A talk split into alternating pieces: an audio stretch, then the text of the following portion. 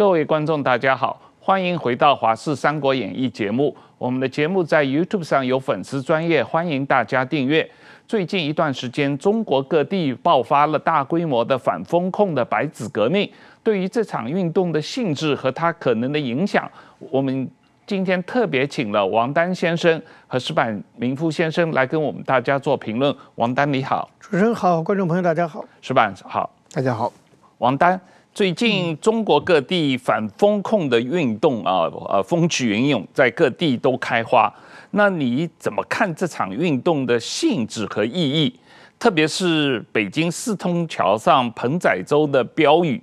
不要核酸，要吃饭；不要封锁，要自由；不要谎言，要尊严；不要文革，要改革。”啊，他这个四通桥彭勇士的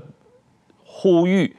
对这场运动有没有影响？我觉得外界现在讲到这个白纸革命啊，那么包括讲到这个年轻大学生，大家都非常的振奋，但是慢慢的令人很遗憾的就忽略了彭丽发的意义啊。在我看来啊，整个这场运动就是彭丽发发动的啊，他已经做了长期的周密的计划，而且他的这种这种长期对中共的恐惧啊，导致中国的反抗运动没有起来。其实缺的就是这么一个豁出去的命都不要了的人，只要有这么一个人，全国的火都被点点燃。彭丽发这个事情就是典型这个特点。你看整个白纸革命的诉求、口号等等，其实都是延续彭丽发那个诉求。当然，彭丽发应该也没想到后来有这么多的响应啊，他决定他自己就做。但是我们必须得承认，整个白纸运动是彭丽发发动的。那么希望就是，如果这件事写进历史书的话，应该给他这个定义。那我，但是我有另外一个看法，我是觉得就是，就是外界把这次白纸革命当作年轻时代觉醒和啊，这个当然没有错，但是我觉得实际的意义当然要比这个还要更大得多。它不不可能仅仅是因为防疫的事情，整个青年时代就就觉醒了，它应该是个长期社会矛盾积累的结果，而且我也。不认为就是，比如说这个宁夏这个乌鲁木齐中路的人全都是年轻人，所以它是整个社会矛盾积累的一个结果。你比如说一个就是中国的经济不景气啊，长期积累下来，那当然年轻人失业率非常的高。那么中产阶级实际上财富缩水也很大。这个三年防疫啊，真的是天怒人怨啊。这个不只是青年学生，这是一个；二一个就是尤其是中国的精英阶层、中产阶级。那么，对中国的未来唯一的一个点希望，最后仅存的希望就是习近平到点下台，啊，那么所以才二十大之前有各种什么习下礼上的传闻，大家都很兴奋，明知道不太可能，也在那里传，那是一种愿望啊，这种愿望弥漫全国，最后完全打破，这种幻灭就会导致绝望，所以整个国家现在处于就是从中产精英到低收入阶层到青年大学生。统统都处于一种幻灭之后的绝望状态。那么，防疫现在的点导火索，我认为在于就是他二十条的提出，那二十条给外界释放信号，说适当放松。但是二十条包括石家庄的事情，很快又重新又打回去了。我觉得是这个一下把白纸革命给给点燃的。所以你说你要怎么把它放大成一个哈，整个年轻时代觉醒，要跟这个专制体制做决裂和抗争。我我在前不久我在日本演讲，我的题目就是说，这不是一九八九，啊，我觉得这两个运动就有很大的区别。一九八九明摆着就是争取政治诉求、民主自由，但是这次我觉得就是大部分的人实在是忍无可忍的一种反抗。当然，它是一种启蒙，它会启蒙未来的跟这种各种有一九有二有二九有三，中国未来就是一个多事之秋。可是简单的把它比成啊又一次六四，我觉得这个恐怕还需要再斟酌。这个呃，现在也看到这个各地因为呃应对这个风控相对放松了以后，这个抗议活动就渐渐平息了啊。但是从这一次白纸革命的过程中间，你看到年轻人还是冲在前面嘛？这跟大家。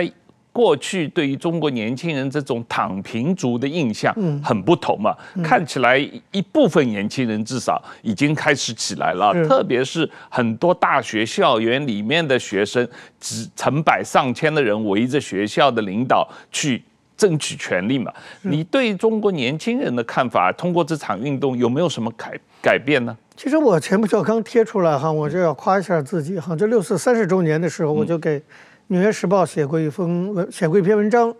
那个文章就是说，我说虽然六四过去三十年了，中国年轻时代还会再起来反抗的。嗯，那果然就应验了。为什么我会写那个？其实十几年前我也讲这样的话。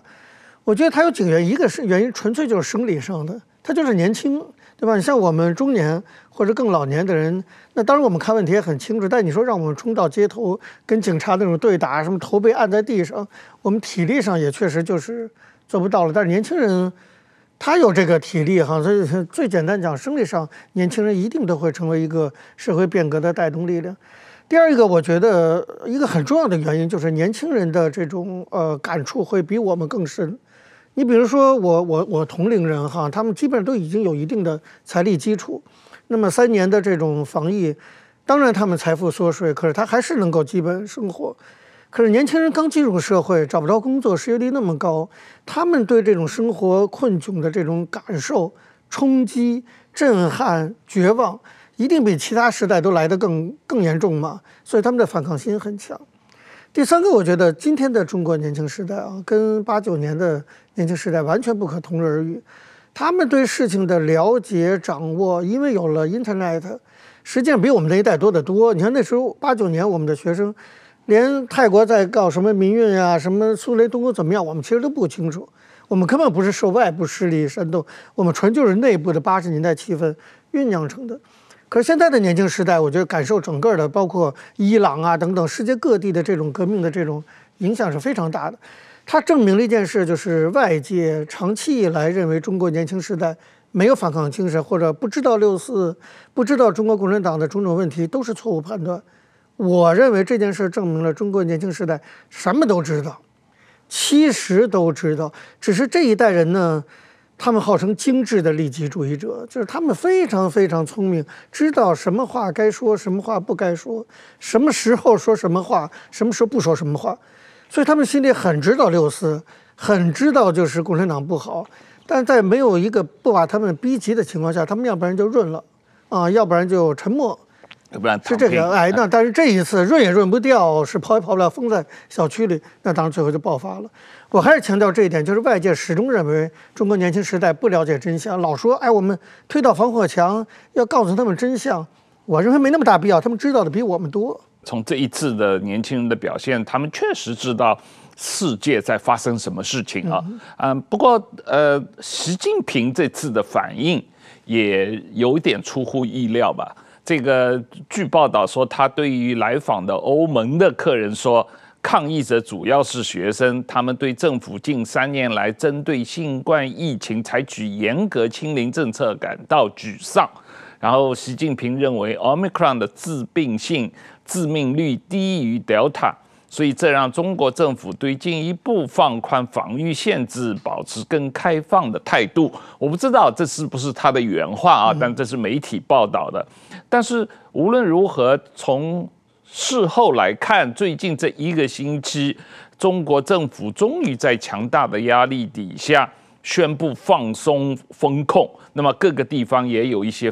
具体的放松，不过有的地方刚放松了一两天，又重新锁起来啊，这种反复的状况，那一般民众会就此满意了吗？这种抗议就此结束了吗？首先，我们来看习近平这边哈，你从他对欧盟主席的这个讲话，你就可以看得出来，他还是不认为他有什么错误哈，他觉得在他看来，一个就是核酸检测公司牟利啊，他要拿出来当替罪羊。第二个，他要说地方政府层层加码，没有好好的贯彻执行什么精准防疫、防控这些，你看不出他对自己有什么错误。另外一个，你你也看不出来，就是他对问题的这个总结，就是他还是认为这基本上都是年轻学生，什么有 frustration 啊这些东西，他完全没有看到整个社会其他的这些阶层啊，包括这个这个中产阶级的。这个经济下滑造成的冲击啊，包括对他的这个执政啊，长期执政的这种不满，他完全看不到那些，他认为就是年轻人等等。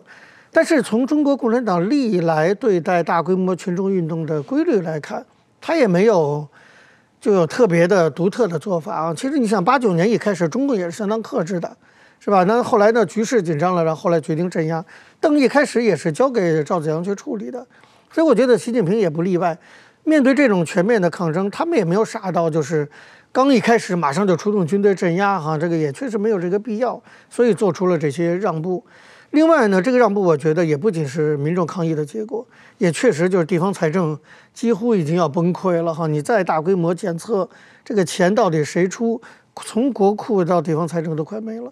你你就看得出来，我不觉得他整个的这个放松是他自愿的，他非常不情愿。但是他又不能不这么做，他就会给我们埋下一个伏笔，就是说，那未来一旦放松，病例一定会大幅度的上涨。我看到的最新数字案例说，说中国官方专家都讲，未来会有八成到九成的人感染。好，中国十四亿人，八成到九成，十亿人感染的十几亿人感染，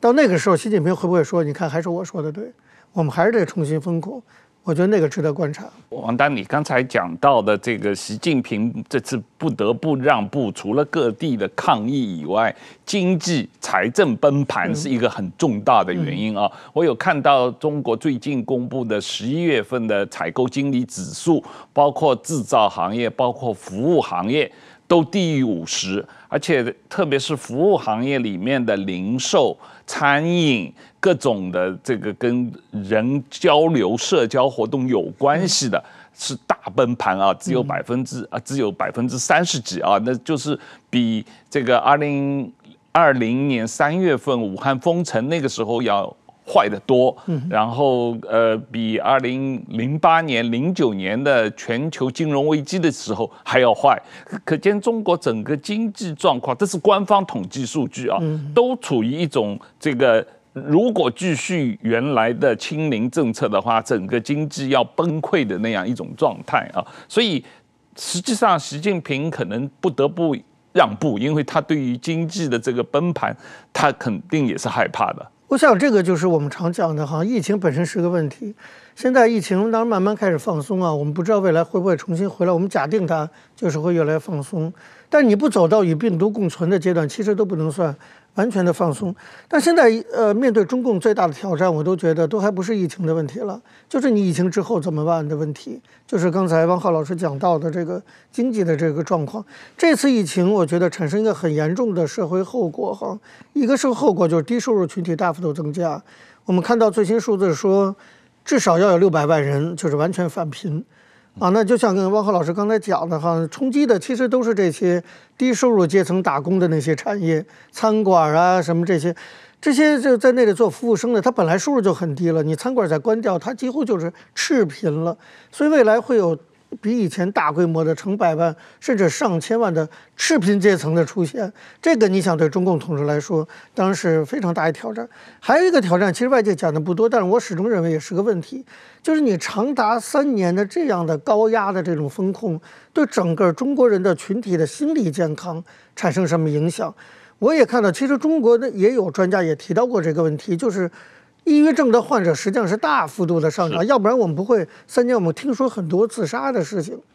那么这些人，呃，精神就是整个中国的本来整体中国人的精神健康状况就不是特别好，又经过这三年，会不会涌现出大量的心理上的这种哈这个不正常的状态的发生？它也会成为一个社会不稳定因素。我觉得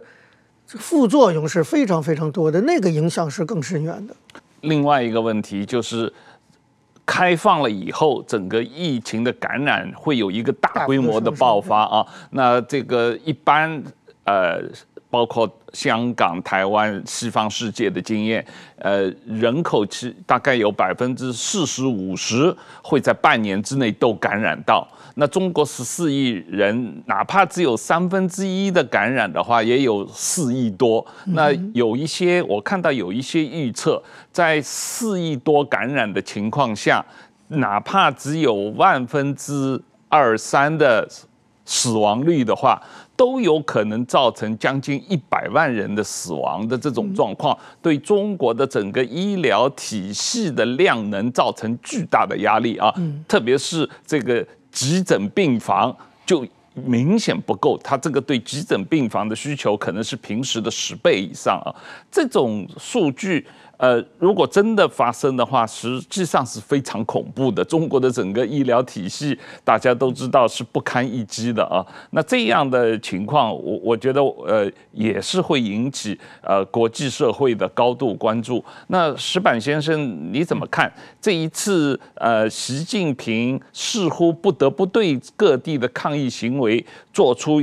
一些让步，做出一些放松风控，你觉得这种呃 这种状况在中国内部各地政府的执行过程中造成了一个什么样的影响？呃，我觉得是首先这一次的白纸革命啊，我觉得就是毛泽东说的哪里有压迫哪里有反抗嘛，在这个确实是这几年我们看到的压迫的是太严重的状况，就是现在等于说中国。等于说，通过这次防控的话，让很多过去是没有，就是就是一个没有任何权利的基层干部，特别是居委会的那些人，他们有个至高无上的权利，他们可以甚至掌握别人的生杀大权嘛。然后他们把这个，就是我可以让你们家没有菜吃。我可以让你们家，就是说，我可以随便进你们家，我可以让你们家永远家里人都不能出门，这个权力非常大。然后很多人拿这种权力去欺负别人，去压榨别人，这个造成大家的不满是非常非常的呃强烈的。但是说，我觉得这种权力一旦释放出来的话，大家就开始为所欲为了嘛。大家知道，啊，权力权权力可以这这样用，所以说我觉得这个是对共产党的统治本来就是一个非常非常有问题的统治系统。但是说说真的，就是说，通过邓小平江湖这几年，还稍微有一点正规化的东西，一下子就垮掉了。我觉得一下子就进入准文革时期了。这个共产党干部的为所欲为，就是文革时候就随便给你，呃，腰那个脖子上挂挂双破鞋，就拉出你去游街嘛。这个这个权力是好像是。每个人都都会有的，但是说，我觉得这个疫情，这个大白只要穿是白衣服的话，就无限的权利。我这个权利一旦放出去，怎么收回来？我觉得这是一个非常非常大的，就会成造成社会这个社会末端的呃一种解体的状态了。那么另外一个，我觉得这些年轻人们跳出来白纸革命，现在好像是有一点下去了，因为他们的要求是很卑微的嘛。只要我们能过正常人的生活就 OK 了，所以这个要求是很很好满足的。但是说通过这次战、这次抗争，如果他们知道他们胜利了，我觉得这个其实也是中国今后很大的一个动荡不安的一个状况。就是有的时候这个群众运动取得胜利的的时候，很可能意味着下一波群众运动很快就就会到来嘛，因为我觉得。这这这，我觉得是怎么说，是不不可控的。所以我觉得这一次让中国过去多少年以后封印到的这个很多封条都被解开了。所以说，中国社会我觉得今后会有一个，在今后一两年之内可能会有非常动荡的状态，也许会出出现的。其实我们有看到呃呃一些自媒体的报道，中国各地的高校。的学生，实际上这两天虽然说上街的大规模的抗议活动没有了，但是他们在校园里面跟学校当局的抗争，实际上还在不停的有啊。上两天有南京大学，又有武汉大学，各个地方都有，就是他们在争取自己的权益嘛。所以中国各地的高校的校长突然之间就很害怕，就决定所有的学生回家去了。网上上课，提前放寒假，但是问题是现在这样一个全国的大流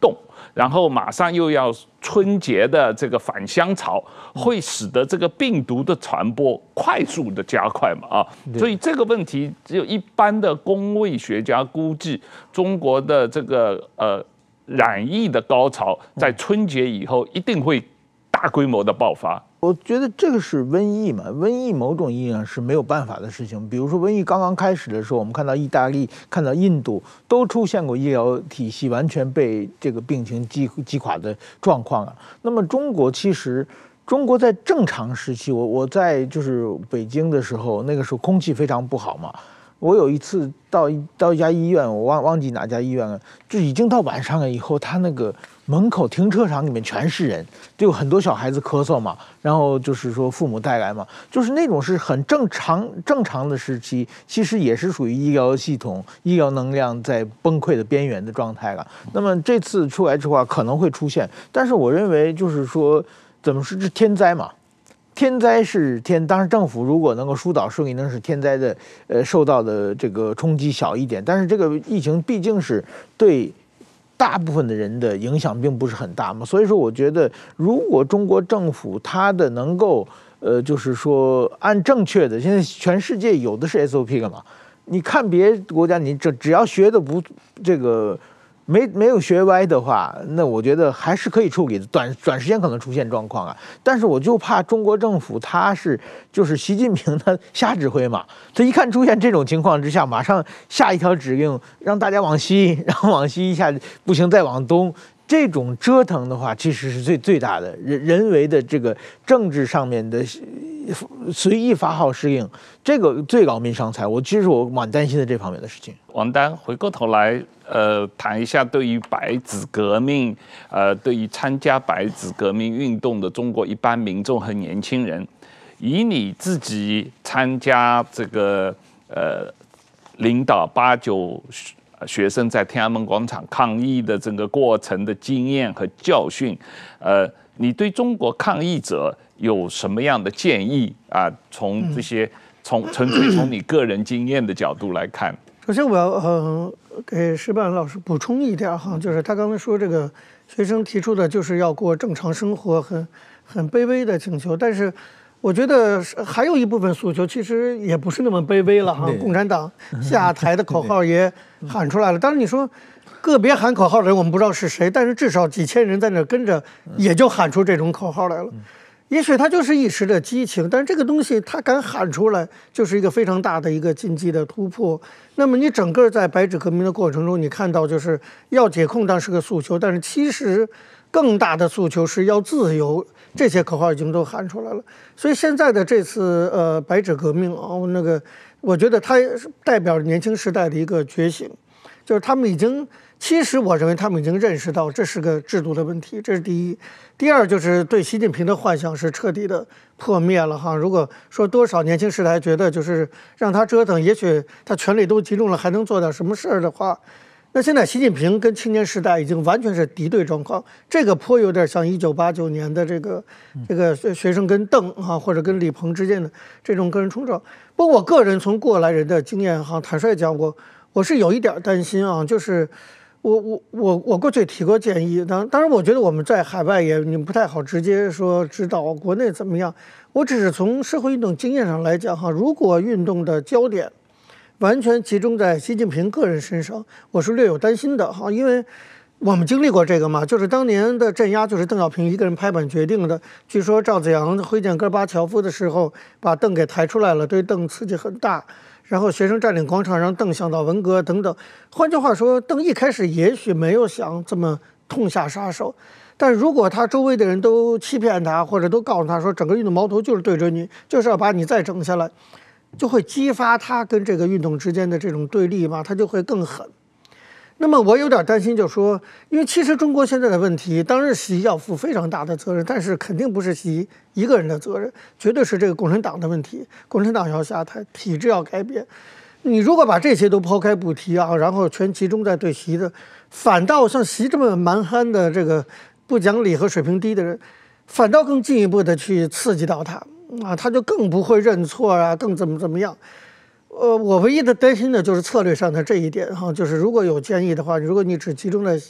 可能会使得他采取更强烈的这种个人反弹。尤其我们知道习是个多疑的人，充满了不安全感的人。当他觉得这次白纸革命可能威胁他的政治前途，甚至可能导致，就像八九年邓甚至一度觉得哈，都导致他都要被抓起来了，可能要跑的情况下，他会下下非常狠的手的。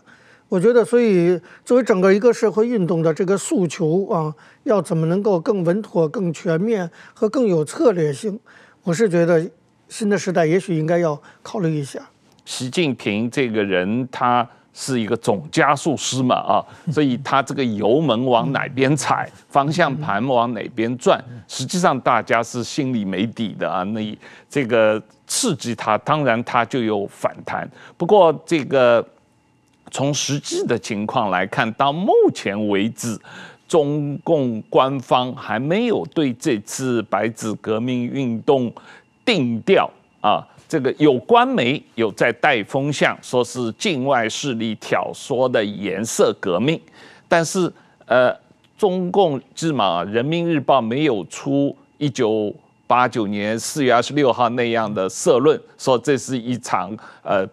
什么动乱啊，还没有正式定调。呃，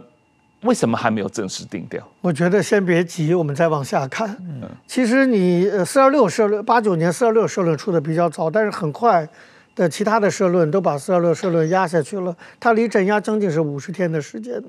我觉得共产党一贯的做法对这种社会运动，他就是还是要观察一段时间，或者说，他真的要痛下杀手去做全国性的这种整肃，他也是需要一个时间做准备的。就像八九年你调动军队，那也不是个容易的事情，对吧？各个军区调哪支部队啊，要要他要考虑很久。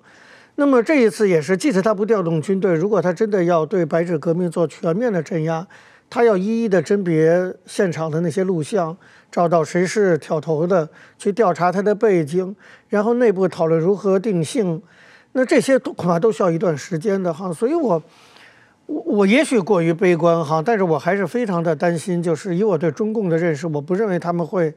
这么胸怀这个虚怀若谷哈。人民一抗议，居然就接受了，就改变政策，这不像共产党和习近平过去的做派。你说他有不可有没有可能改？也许，但是改的也太快了。快的让人无法相信，当然我期待他是真的哈，就吸取过去教训，就听取人民意见。可是以以对我对当时的了解，我对此保持高度的这种怀疑。那么至于现在为什么还没出四二六社论，还没开？首先来说，其实有镇压了，现在抓了多少人，我们根本不清楚，对，对吧？是有个地。南京传媒学院的带头的学生李康梦到现在也没有被释放哈，跟我们彭丽发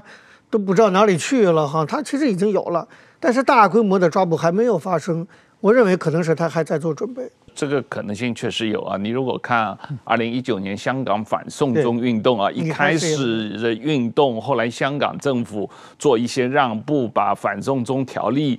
暂停了以后，然后慢慢过几个星期、几个月以后开始镇压啊。呃，这个先是警察镇压，然后后来这个一年多以后又制定这个香港的国安法的镇压，所以。他这个镇压过程也是一步步来的，有可能维持相当长的一段时间啊。那它现我我觉得这是香港是一个另外一个，我觉得这次白纸运动不是像可能不是八九年的运动，而是八六八七，当时其实就有很多嘛，就是开出抗议之党，当时那个时候在各地，特别是中国科技大学就开始有有运有学生运动了嘛，嗯，是一波一波的。那最后八九是变成一个高潮嘛。这一次说不定是八六八七的那场运动，相当于那那场运动的可能性是有的，是。就是那个那场运动是政等于政府最后给它压下去了嘛？对，那个就是说好像是那是物价先涨上去了嘛？对，物价对对物价的涨上的不满，然后就是一波，那好像政府也稍微让步一点啊，也就是说，呃，当然说这党内有有支持和反对的声音嘛。当时主要是胡耀邦有不同声音嘛，所以邓小平批评胡耀邦是自。这个对自由化的这个反对不利，结果把胡耀邦的总书记给撤了嘛？对对对对，那个这那后来这个北京大学的学生针对胡耀邦被撤的时候，我记得很清楚。呃呃，一九八七年的元旦，我那个时候在北大，我们是通宵从北大一直游行到天安门啊，一晚上。这个当时是为了这个抗议这个呃所谓的反自由化运动嘛，抗议这个呃胡耀邦被撤嘛，但是也来不及了，这个胡耀邦已经被撤了嘛。对，当时你们觉得好像是运动一下挺安全的，对不对？对，然后还可以回学校继续读书，好像风险不大，然后就一波一波都都起来了嘛。哎，当时我们晚上出去游行的时候，大大概是呃晚上。呃，八九点钟在校园里聚集啊，校长是想要拦住我们不要出学校门，但学生不管还是冲出去了，然后一路游行的一路的路口都有警察来堵。然后他们当时北京天气不好，那天还在下雪，他们在雪上撒盐，然后要让学生这个滑跤，不要让我们走到天安门。但是后来学生还是一路 一路走，主要是北大的，但是一路上也有些别的学校的学生来加入嘛。然后走到天安门广场，然后第二天早上等到这个什么升国旗，升完了以后，这个学校还派了校车来把我们接回北大，这样的一个过程嘛。但是呃，这这次游行。啊、呃，也被作为这个呃，邓小平说这个自由化运动嘛，因为这个自由化当然是你讲的科技大学，那是在合肥嘛，但北京实际上是有学生响应的嘛，所以说很很可能真正的高潮是明年后年出现，也有可能。而且我猜测下次高潮可能就对着习近平，因为大家的不满，对吧？你现在我觉得中国老百姓也不敢说就是整个推翻共产党这些，对。但是你说让习近平下台，现在。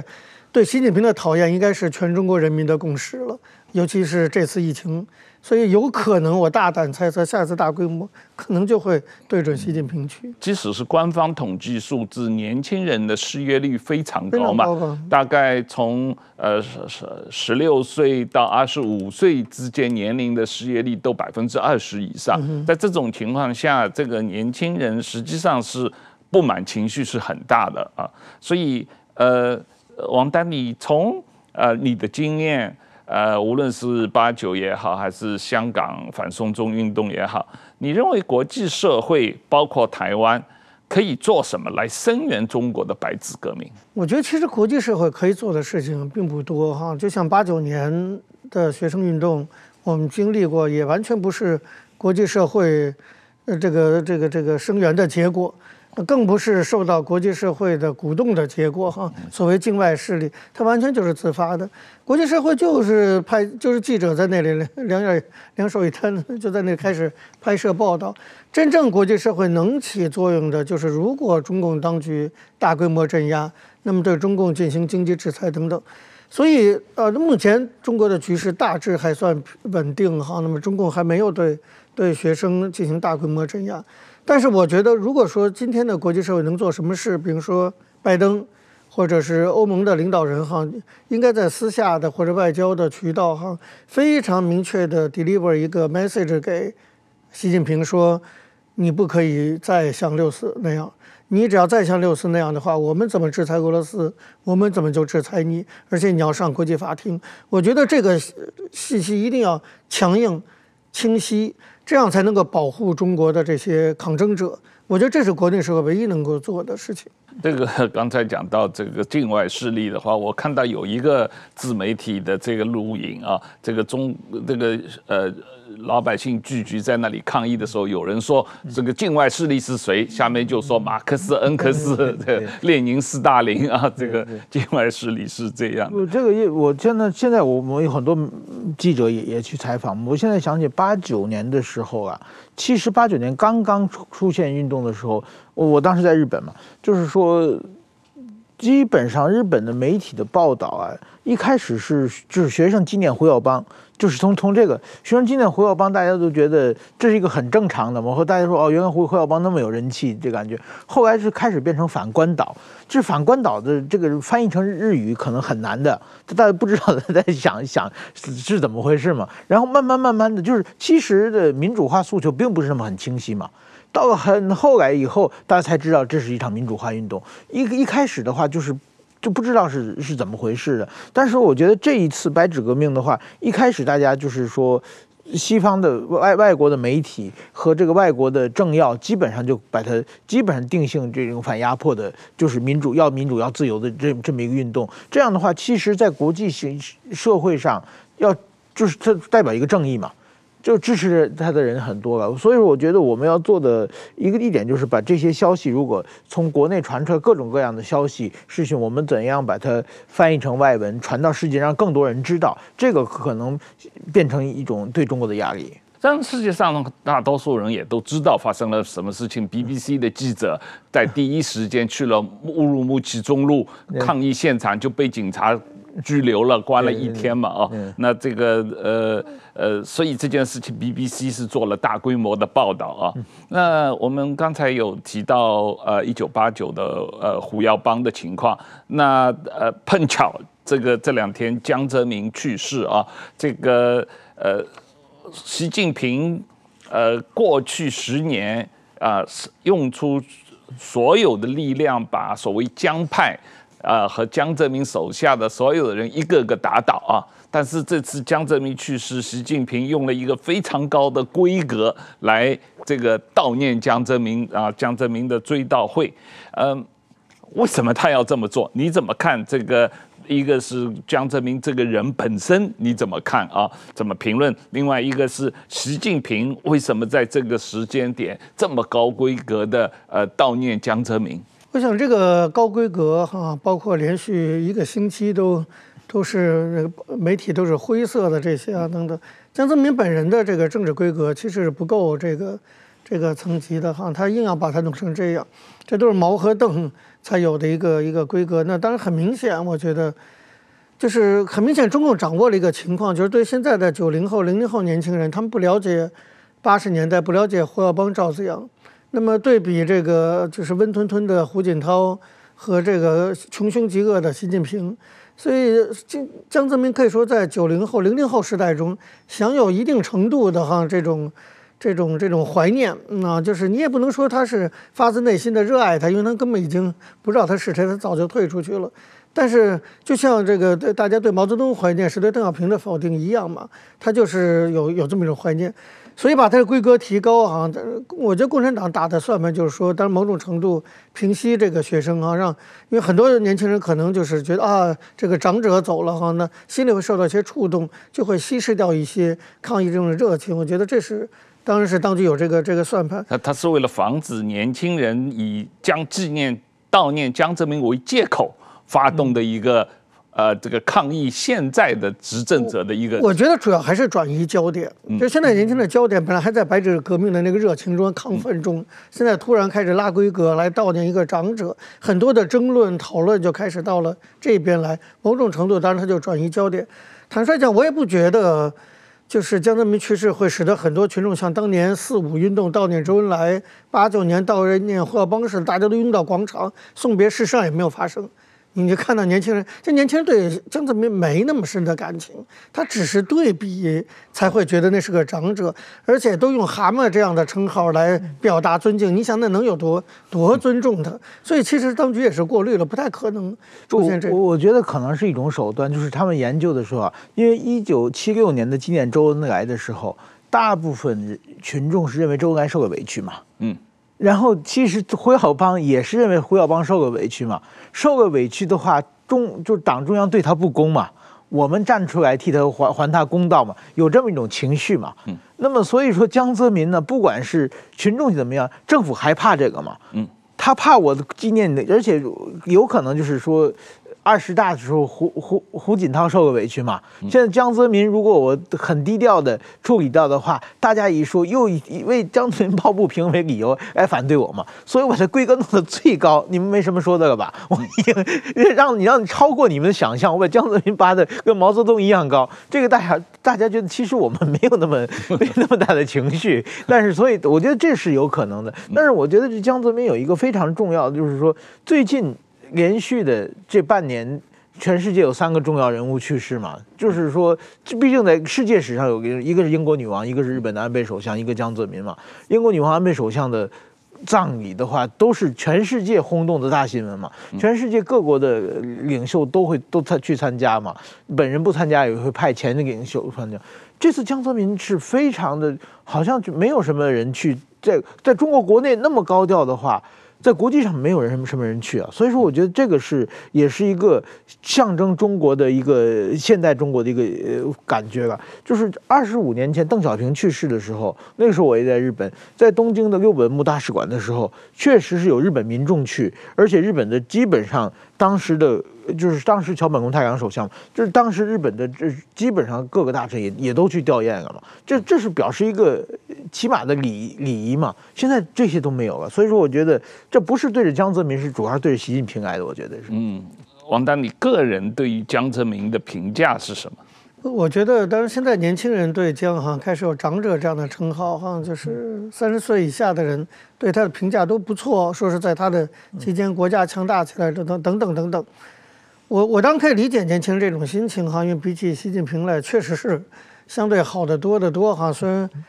这个将有各各种问题。但是我我作为一个，我都已经是个中年人，经历了中国这么多年的变化，比起来的话，江泽民相对来说确实是个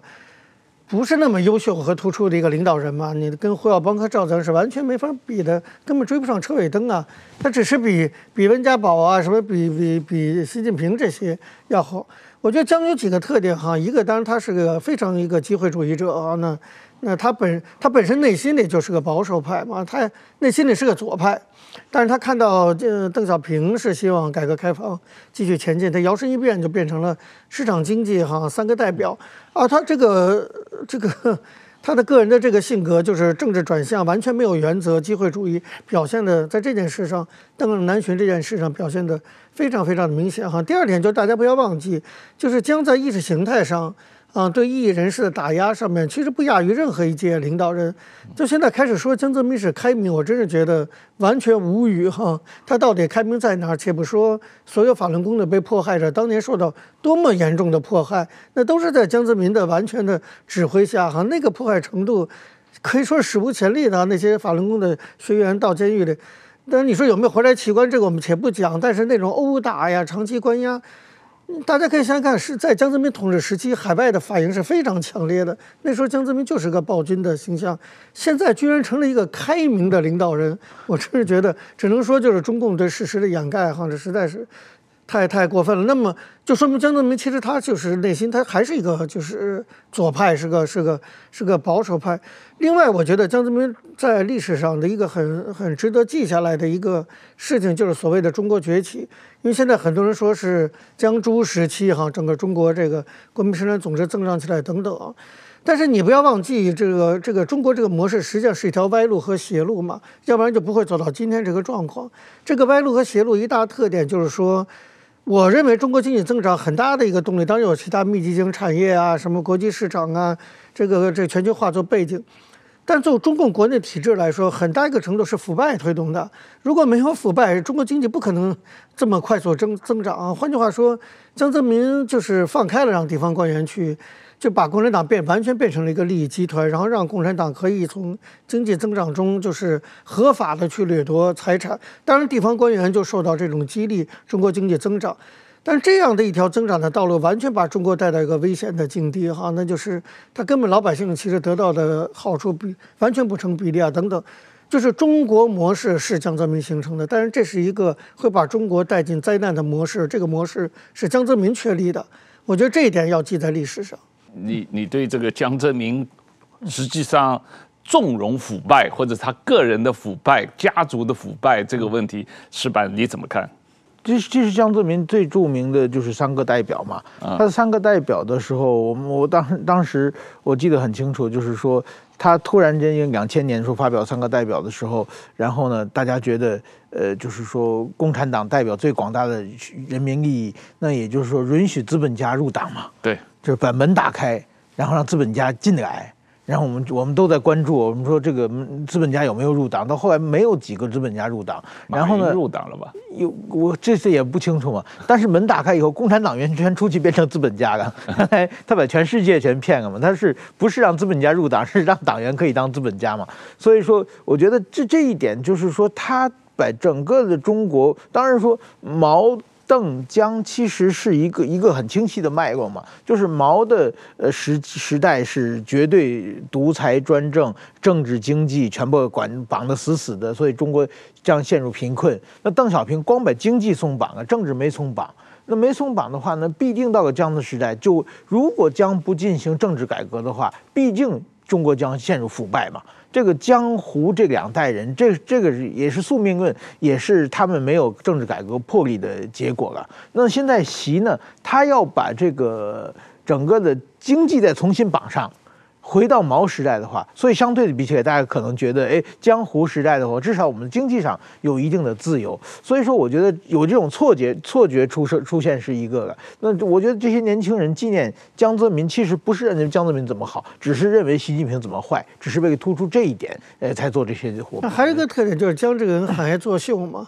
那我们知道到了胡锦涛呢，就别说作秀，他脸上表情都没有。对。那习近平最好没表情，的有表情更可怕，那一脸横肉之类的。那将一会儿掏个梳子是吧，梳梳头，一会儿穿个高腰泳裤游游泳，这个对现在年轻人来讲。他会觉得这么多年，我们终于知道中国还有这么样的领导人，还可以乱讲话，然后作秀，还讲英文、讲西班牙文，还拉小提琴，还做指挥，好像这个对年轻人来说特别特别的新鲜，他们觉得很难得。其实他完全忘记了过去胡耀邦可比江泽民，如果你要说作秀，那会作秀多了。这胡耀邦还跳到桌子上演讲呢，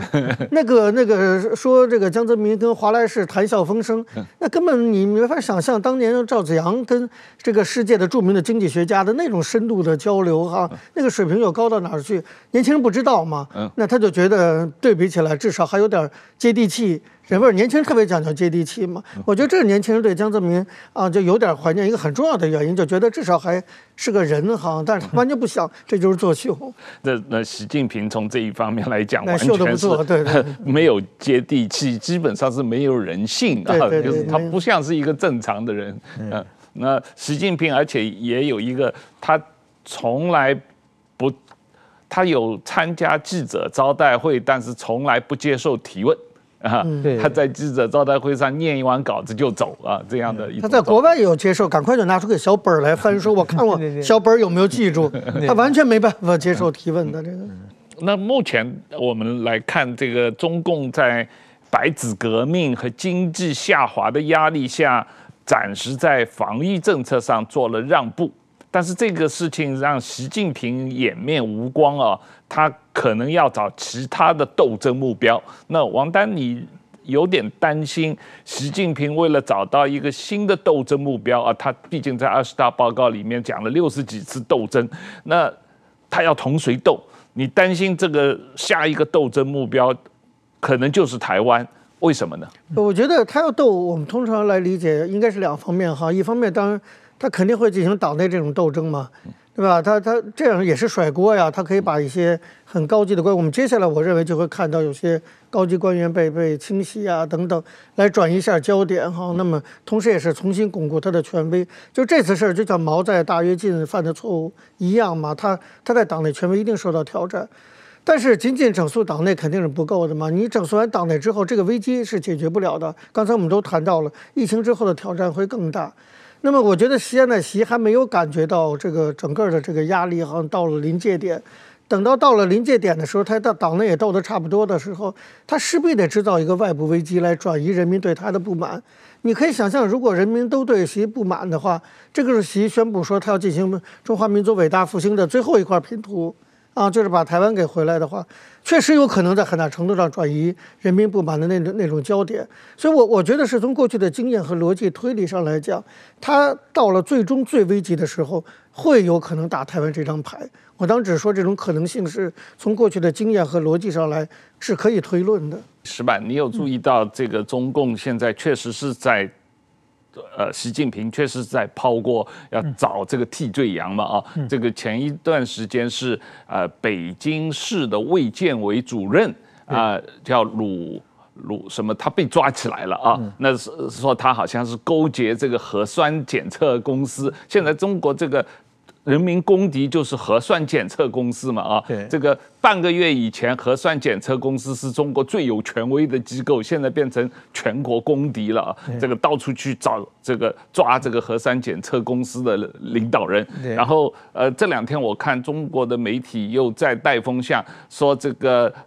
中央的这个防御指挥中心的专家有问题，说这几个专家这一个一年多都在。到处这个呃鼓励这个动态清零，所以他们是伪专家啊，要打倒这些专家。那这个呃这种情况，你觉得是什么样？这个中国政府在找替罪羊？我觉得这个想起那个《三国演义》时候，那个曹操那个没有粮草的时候，就把那个粮草官说：“我借你人头一用。”对然后就说他贪污了，先先让吃不上吃不饱饭嘛，每人分很少，然后把这个呃粮草官的给他开砍砍掉人头挂起来以后，大家不满说原来这个家是坏蛋，然后就把这个焦点转移了嘛。我觉得这个东西，我十十几岁的时候第一次读的时候，我觉得曹操很高明。这个故事中国人全知道啊。你现在把所有的责任推到核酸检测公司，推到防疫专家，就说我们被他骗了，这几个是坏蛋的话，我想中国只要能有正常的这个智力的人，就知道你你你还在玩这个曹操当年玩的把戏吗？这个我想，他。想这么做是给自己找个台阶下，但是冤有头债有主，大家都知道是谁把这个疫情弄坏的。我觉得这个他骗不了别人。而且习自己给自己下了个套嘛，他很早从武汉的出出现疫情，他就说所有疫情防控是他亲自指挥、亲自部署。这句话也家喻户晓啊。对，你要怎么去洗脱责任，对不对？那你除非你否定哦，原来不是你指挥，那你当初怎么说是你指挥的？他这个我觉得完全他摆脱不了责任，是自己给自己已经定了可是另外。一个问题就是现在处于这个换届之中嘛，二十大以后，新的中央政治局常委已经上任了，但是国务院的总理、副总理负责防疫的孙春兰这些人还没有卸任，所以从现在到明年三月，实际上有两套班子啊，到底谁在负责，谁在这个呃指挥防疫？这个问题实际上值得大家研究吧。我觉得今天中国不管什么事，肯定都是最后要习近平点头的。就是不管你是新政府还是下一届，恐怕最后责任还都在习近平。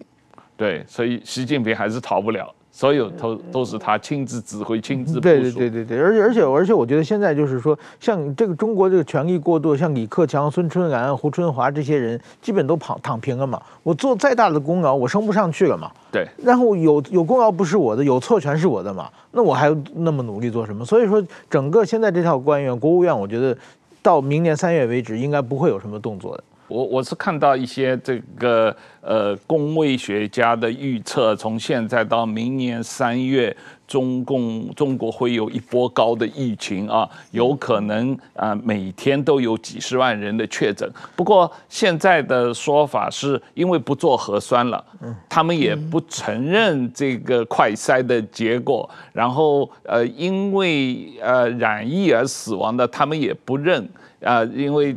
染疫的话都会引引引发其他的慢性病嘛，所以你是因为某个慢性病去世，他就说那是你的那个慢性病跟染疫没关系。所以呃，最近的一个统计数据说，这个广州有十六万人确诊，但是只死了三个人啊，所以他的死亡率跟全世界比起来都是出奇的低。